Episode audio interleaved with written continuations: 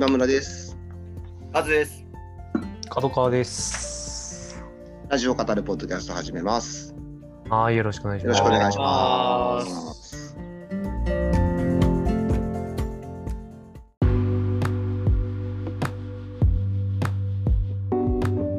はい、それではですね、今週、まあというか先週ですけれども、うんうんえっ、と、アフターシックスジャンクションで言うと、うん。うん。あのー最近あれですね、オープニングトークで、はいはいはい。こう、3周年を迎えたのうで、ん。番組内ワードというか、はい。あのーいろいろ振り返ったりとか。そうですね、うんあのー質問を受け付けたりとか。してますね。うん。で、ついにあの、12日月曜日の。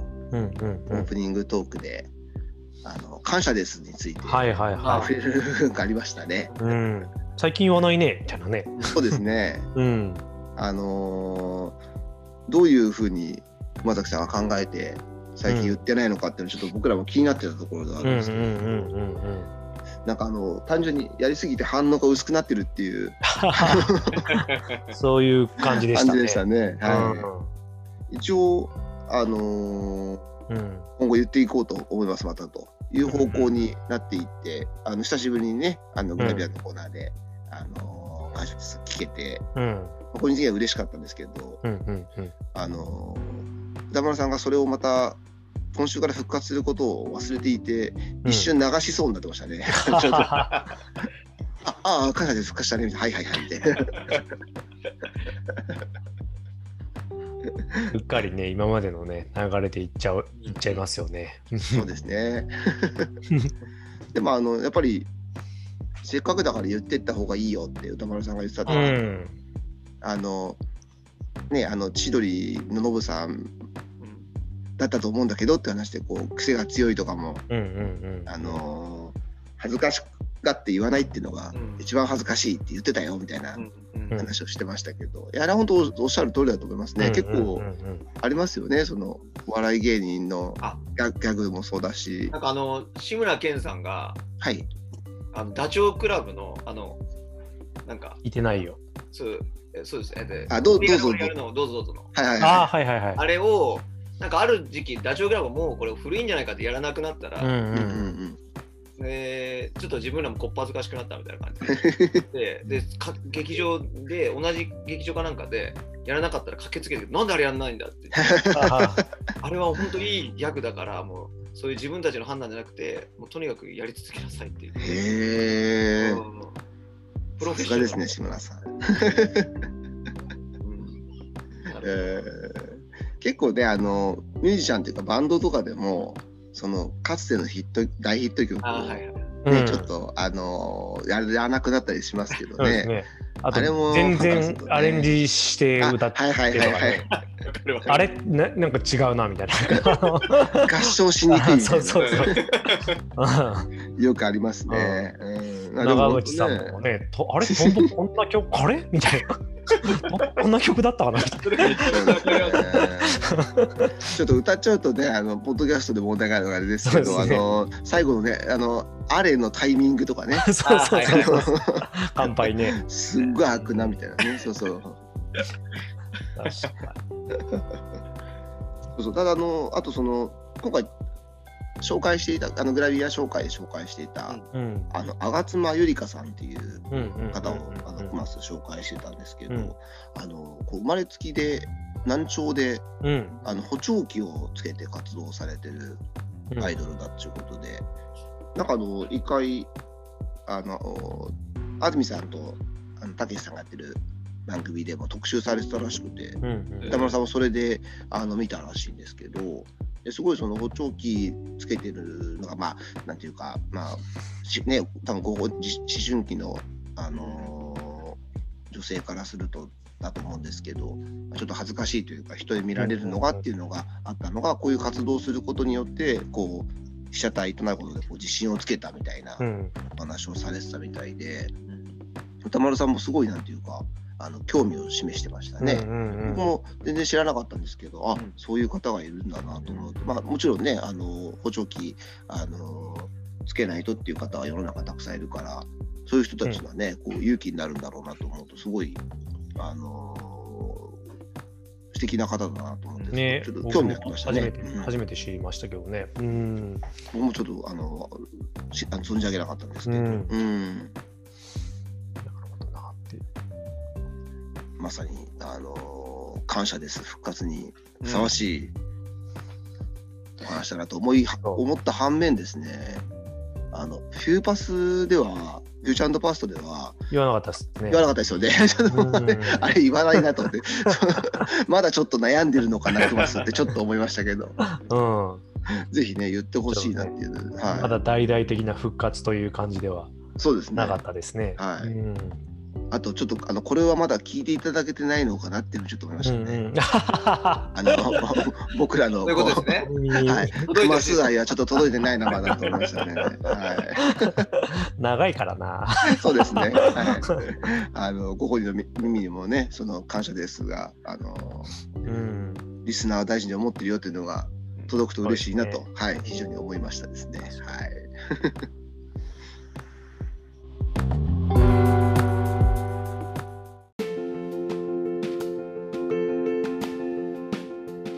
とはあの木曜日のオープニングトークでうん。あのうないさんのあのグラビアの話があはいはいはい。フラッシュでしたっけ？フラッシュはい、うんあの私買いましたうんうんはいうん。さすが。たしあの番組内でも触れてましたけど、うんすごいやっぱあのゲーマーとしてのうんうんうん。こうあの展開がすごくてうんうんもうすごいたくさんのゲームに囲まれながらえはいあの撮影してたりするんですけど、いうん。うん。やなかなかでもこうしっかりグラビアでしたね。えーうん、本当になんかああのうないさんかっていうー。えまあね、すごい綺麗な人ですしね。いやー本当にミス慶応ですからね うん。ラジオ聞いてると全然忘れちゃいますけど。いやー本当ですねうん小4ぶりがすごいですけど、うん小4男子ぶりが。うんーえであのその中であの銃を持ってーうんはいはいはい。撮影してるのがあって、はいはいはいはいはい。あの銃の持ち方に歌丸さんがこう若干ダメ出しをするっていうのが僕は聞いてて面白かったですね。やってましたね。皆さんあれはさーって銃うるさいんだよな。そうですね本当銃うるさいんですよね。うんでまたそれにあのあのうなぽんがこういやでもあの引き金に指をかけないっていうそこはもう完全にあのちゃんとできてたんですよ。うん。それだけは守ったんですよ歌丸さんって 言ってこうそれできてなかったらラトロック3年間で何を学んだんだかってなりますもんねって言って他にもあるだろうかが一すごい点突破で。一点突破しようとする。ねいつもの癖ですよ。はい、すごかったですね。でもそのああーんっていう歌丸さんもそうそうねっていううん。感じでしたけど。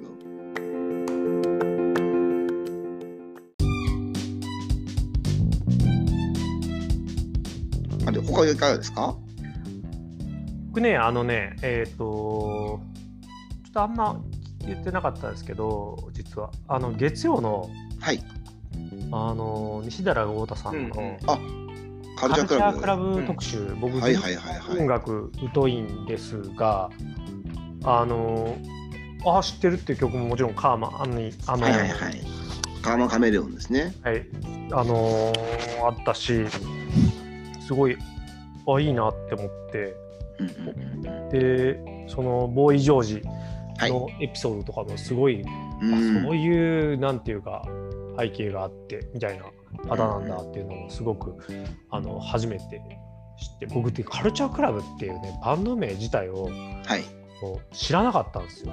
曲とかは聞いたことあって。ああ、なるほど。あうんこの曲それなんだみたいな。そうカルチャークラブって随分なんかダサい名前だなって ねえカルチャーコンビニエンスクラブしか僕知らないぐらい スタヤの CCC。CCC ぐらいしか知らないえー、みたいななんか感じでいたんですけど、なんかすごい興味持ってそこからね実は今週結構ずっと作業中今まではラジオかけてたんですけどはいはいはカルチャークラブのあの曲を Spotify でい。へかけえ。てやってたんですよね。だから、そしたらなんかあの、全然僕聞いたことなかったんですけど、あの、オデッセイ、マット・デーモンが出てた映画オデッセイ、はいはいはい。はいはいはいうんであれ80年代ミュージックずっと流れそうで続ける。映画なんですけどうんいい映画でしたね。その中のうん結構いいシーンで流れる「スターマン」っていう曲が、ああ、デビッド・はいボーイの。はいはい、そう、はいあのーがね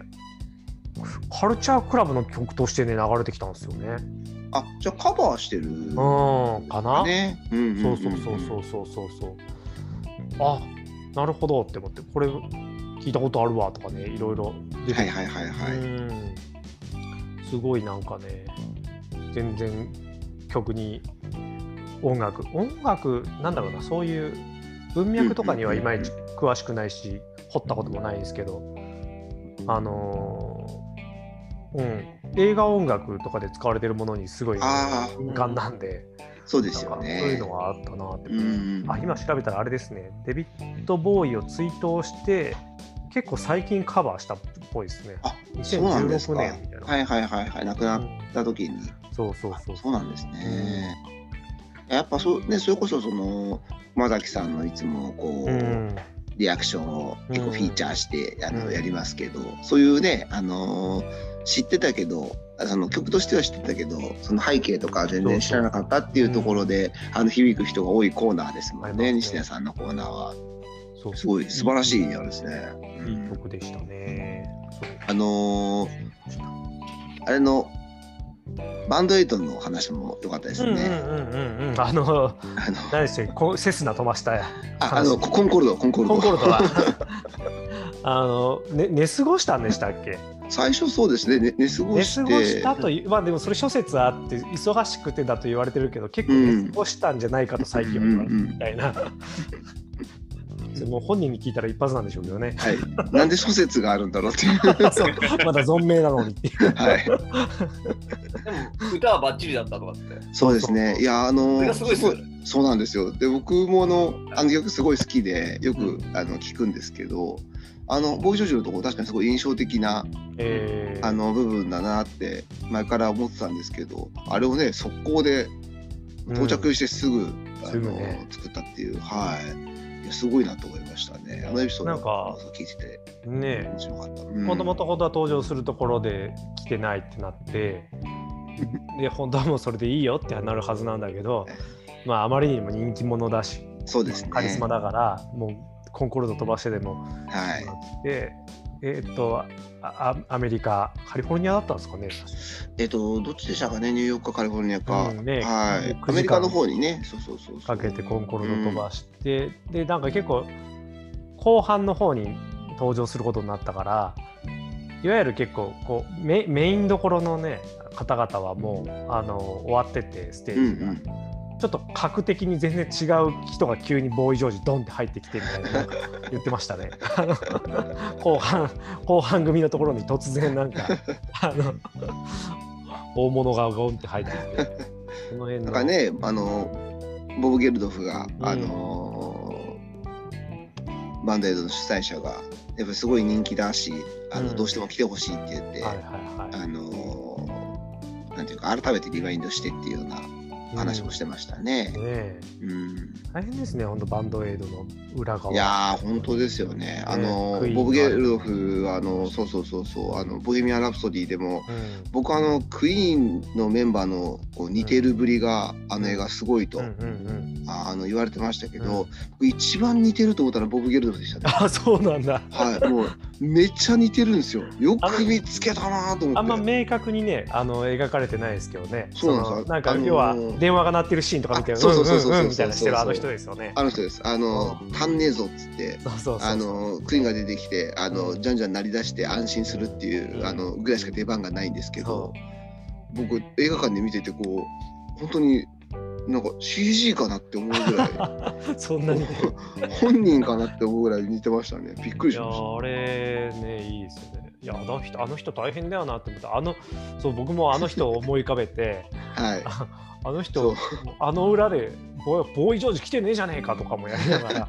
でクイーンクイーンね音量勝手に上げてるから 近隣からの苦情とかもまた来だしたろうし。そうですね、うん、大変だなって思ってイベントやるの。そこでシール剥がしてね。あれはね史実らしいですから、はい本当に新しい。わですあれねずるいっていう。ずるすぎるっていう。うんいやなんかそう。大ブライブエイドをなんかやっぱここ数年やったらいろんな角度からちょっと話を聞くようになって面白いですね。そうですね。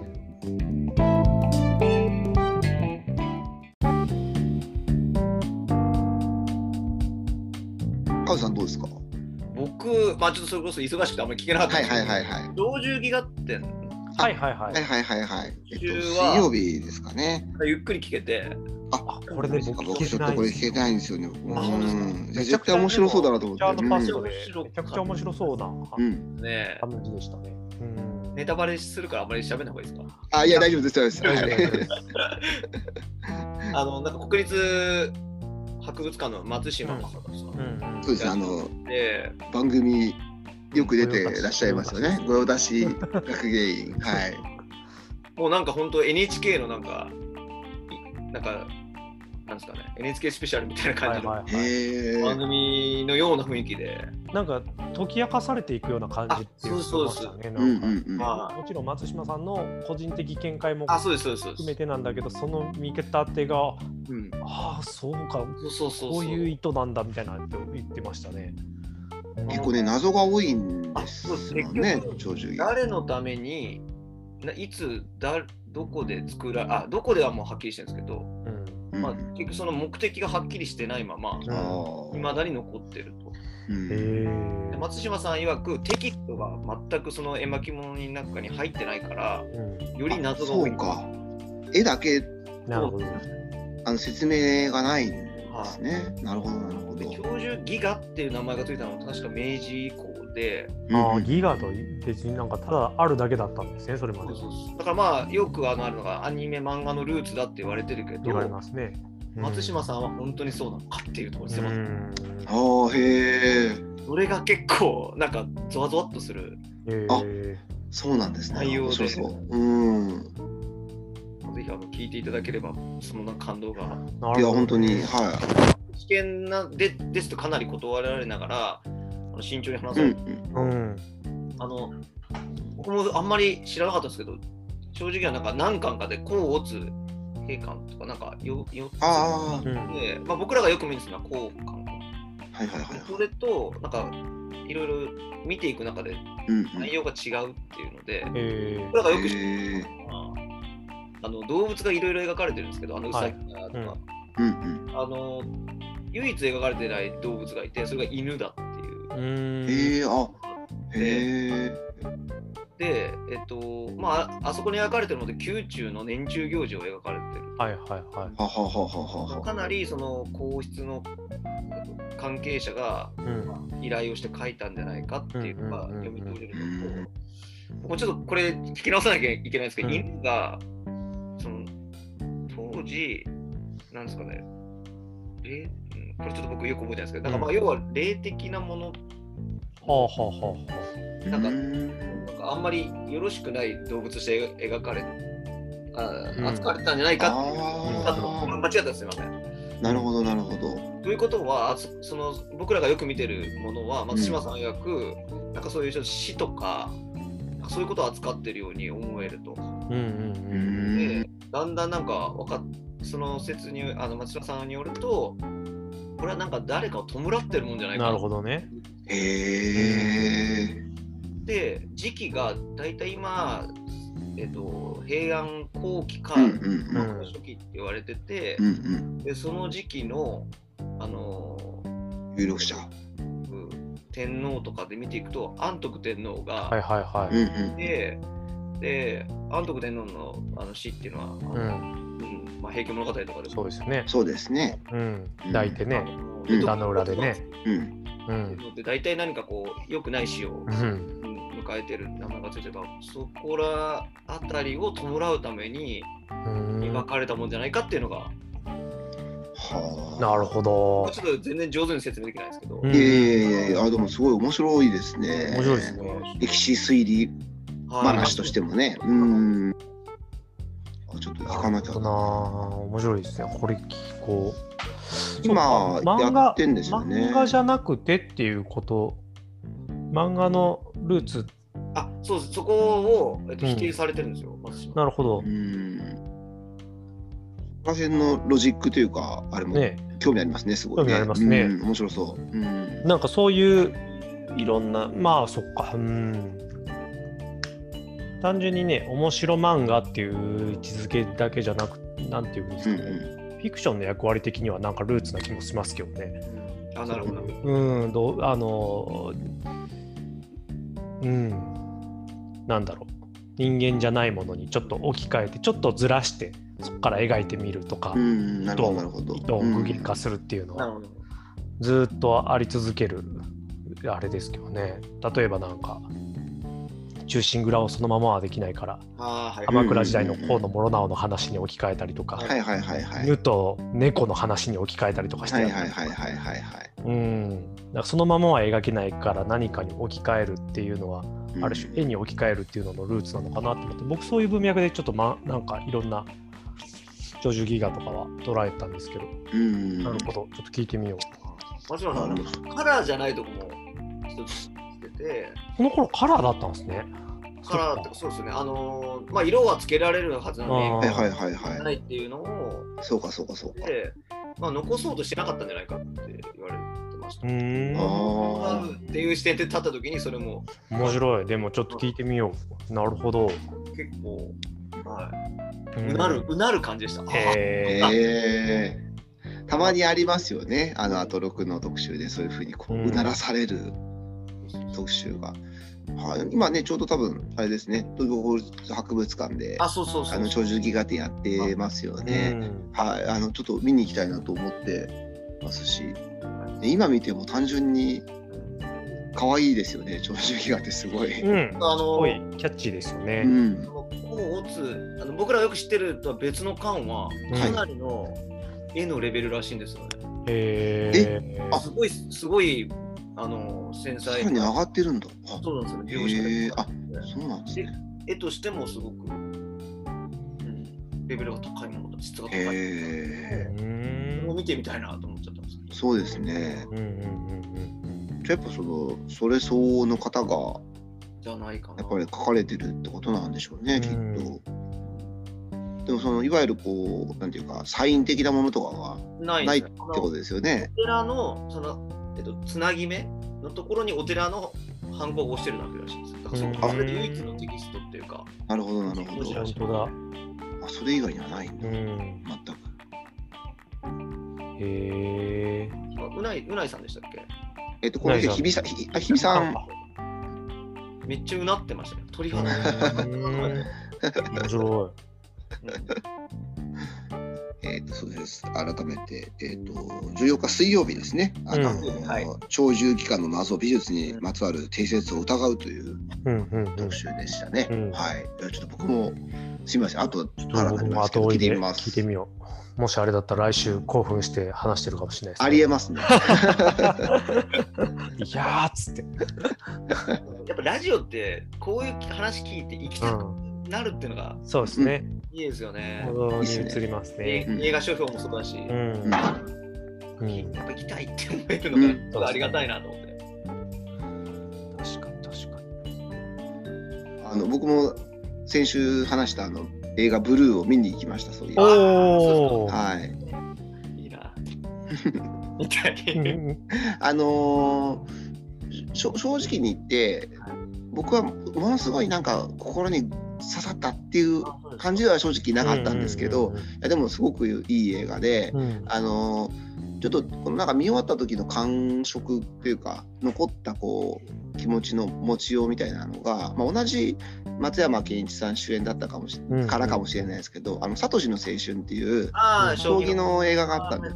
けど、あれ見終わった時となんか感覚的にちょっと近いものがあって、うんうんあれも結構多分将棋界をリアルにね。あの描いてた作品なんだと思うんですけど、うん。よりその将棋に詳しい人だとまたこうすごい刺さり具合があった映画だったやに聞くんですが、まあ、僕としてはブルーもあのそうだったわけですけど、うんうんうん。なんかちょっと似似てるテイストがあったのかなという気うんはしましましたし、あのーなんていうかあの先週ねあの話してたようなことが本当にふんだんに織り込まれてる、うんうんうん。あの本当にあのリアルあふれるあの本当にみんなボクシングが好きでっていううん。人たちだけがただただ描かれるという。なるほどね。いや、本当にあの単純にいい映画でしたね。あのーちょっと僕がいバルドナインに見に行ったんですけど、うん。ちょっとそんなに正直ちょっとお客さんがいなくて、あうん、もうちょっと入ってほしいなっていうふうには思いましたねあ。。長長いんでしたっけ？いや、そんなこともないですね。そんなこともないかに 2, 時間弱だったと思います。ああ、じゃあ、全然あれだ。100, 100, 100分台だったぐらいだと思いますね。ううんんもう少しなと思いましたけど、ヒット的には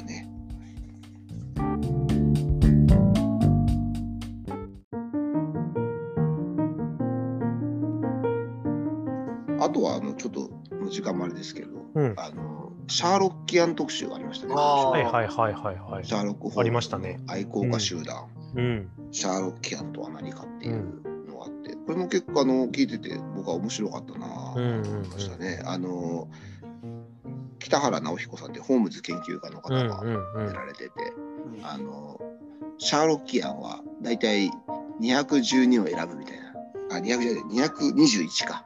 ほう。221という数字を選ぶって。う。んうん。これあの、ホームズの住所、そのベーカーストリート 221B っていうのが、あのホームズの住所らしくて、はいはいはい。なので、シャーロッキアンはその3桁の数字があるときは大体221を選ぶっていう。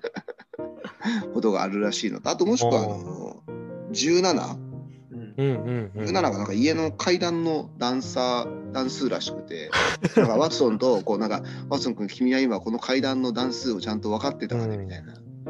あのそういうそういう観察眼が足りないよみたいな話をするシーン結構多いっすね、17段って。結構多いですよね。結構多いっすね。結構多いですよね。石段石段が細かいのかもしれないです トゥトゥトゥトゥトゥってなってねそうそうそう。221か17を大体シャーロッキアンを選ぶっていう話が、えー、あのね、僕とかカズさんだと、うんあのサウナ行くときに37を選びがちみたいなあ、そうそうそう。うん感じとね、ちょっとサウナでね、あの近いところを感じましたけど、あの SF の SF 好きの方たちもただ同じらしく、結構そういうのがあって、あの221ってあの 2-2E になるんで、うんあの筒井先生好きな方たちが あの SF 作 SF の221を選びがちとか、あのシャーロック・ホームズなんで、えっと SF ですよね。うんあのイニシャルが。SF とかにこういろいろしがちらしいんですけど、これもあの、あ、シャーロックあ、SH かもです SH ですね。うん。SH で選びがちで、ただ SF 好きの方たちもあの星新一で SH 選びがちみたいなので、うんうんあの SF 好きと被るみたいな話をしてましたね。どうその221選んでたら、シャーロッキアンか、あのツツイスとかどっちかですね。村山さん言ってましたけど。結構あの、僕も子供の頃、シャーロック・ホームズ好きでうん。結構読んでたんですけど、昔あの、家の近所の図書館で、うん。なんかすごい大きいこう図版みたいなサイズの本で、うん。そうシャーロック・ホームズのストーリーで、こう、まあ今でいうテーブルトーク RPG みたいな。すごい大きい地図ついてて。でその、なんていうか、どこに行くとかやるとちょっと何ページみたいな。でうん。そこでなんか話聞いてみたいな。で、そうするとまた次どこ行くみたいな。はいはいはい。やつああって、ああありますか？そういうあ、なんか、謎解き本みたいな感じのやつ。そうです、そうです。ストーリーが変わっていくやつ。そうそうそうそうそうそう、んそれのまああ後にこうスーパーファミコンでこうかまいたちの夜とか、うんうんうんあの出ていくののなんかこう本でやるみたいなのがあって。それすっごい好きであのよく遊んでた記憶を聞きながら思い出しましたね。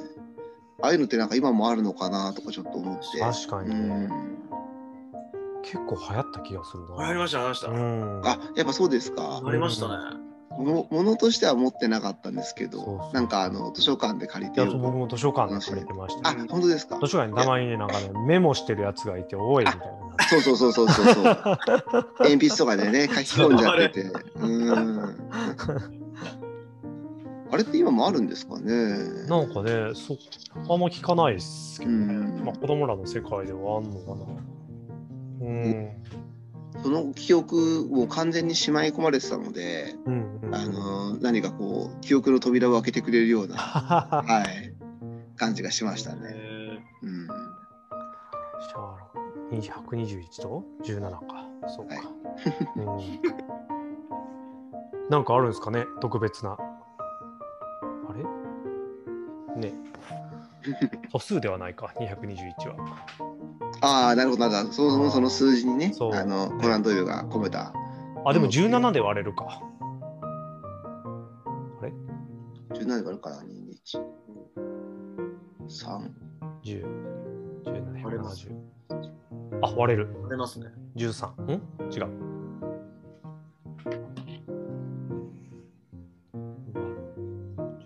あ、割れる、割れる、割れる。あ、17で割れる。あ、17と13で素因数分解できますよ。なるほど。で、その17と221には関連性がある。関連性が 約数であると。なんかあんのかな？たまたまかな。うん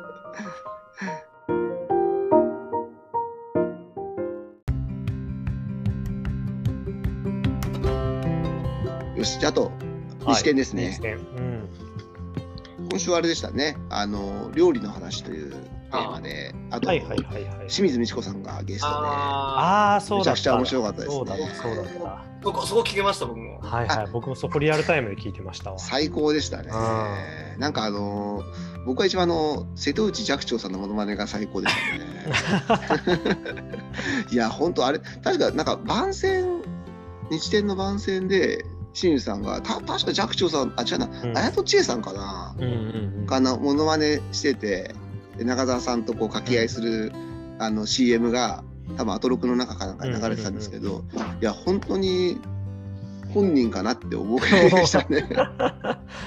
音だけ言われるまでわかんない。それより一層ね、なんか、いや本当に。あのね、テレビだと、あのそのちょっと顔顔の感じもデフォルメしてやってくはい。こうちょっとデフォルメしてる感は分かるんですけど、音だけだと本当、ふーっとぼーっと聞いてるとなんか、ねなんで、あ、今回あや、綾戸千恵さんなんだって思っちゃう。はい。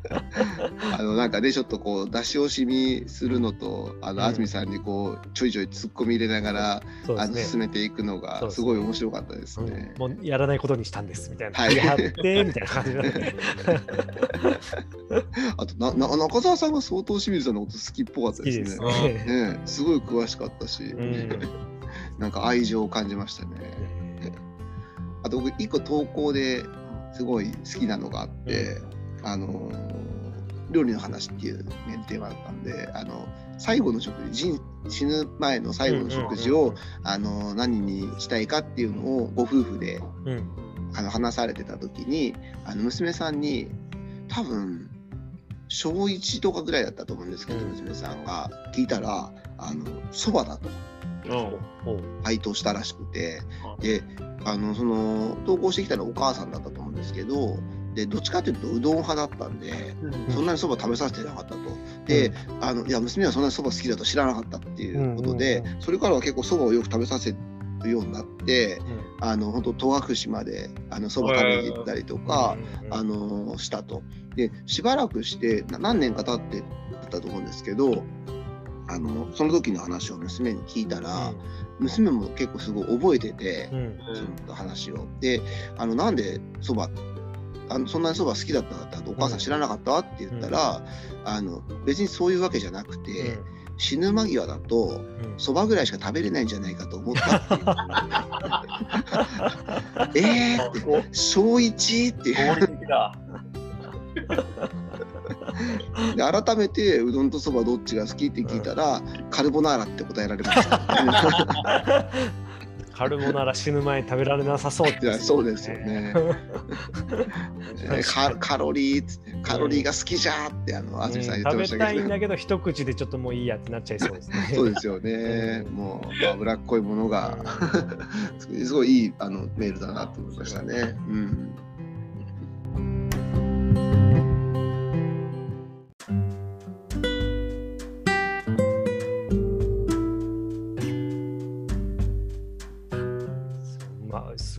な。メールのクオリティ高いですよね。本いや、本当ですね。もう日展は採用される気がしないですね。うん。あの今週、あの今日のやつも、何でしたっけね、なんか、面白い友達みたいな、変わった友達だったかな、うんなんかそんなメールテーマなんですけど、うなんかね、お遅れそうな気するんですけどね、ん。あの、いるはずなんですけどね、うん。なかなか、かなりパッと思い出せないし、料理しがいのある感じのテーマなだけになんかすごいのいっぱい集まりそうですね。そうですね。あの期待してしまいますね、ね今日もね。うんはい。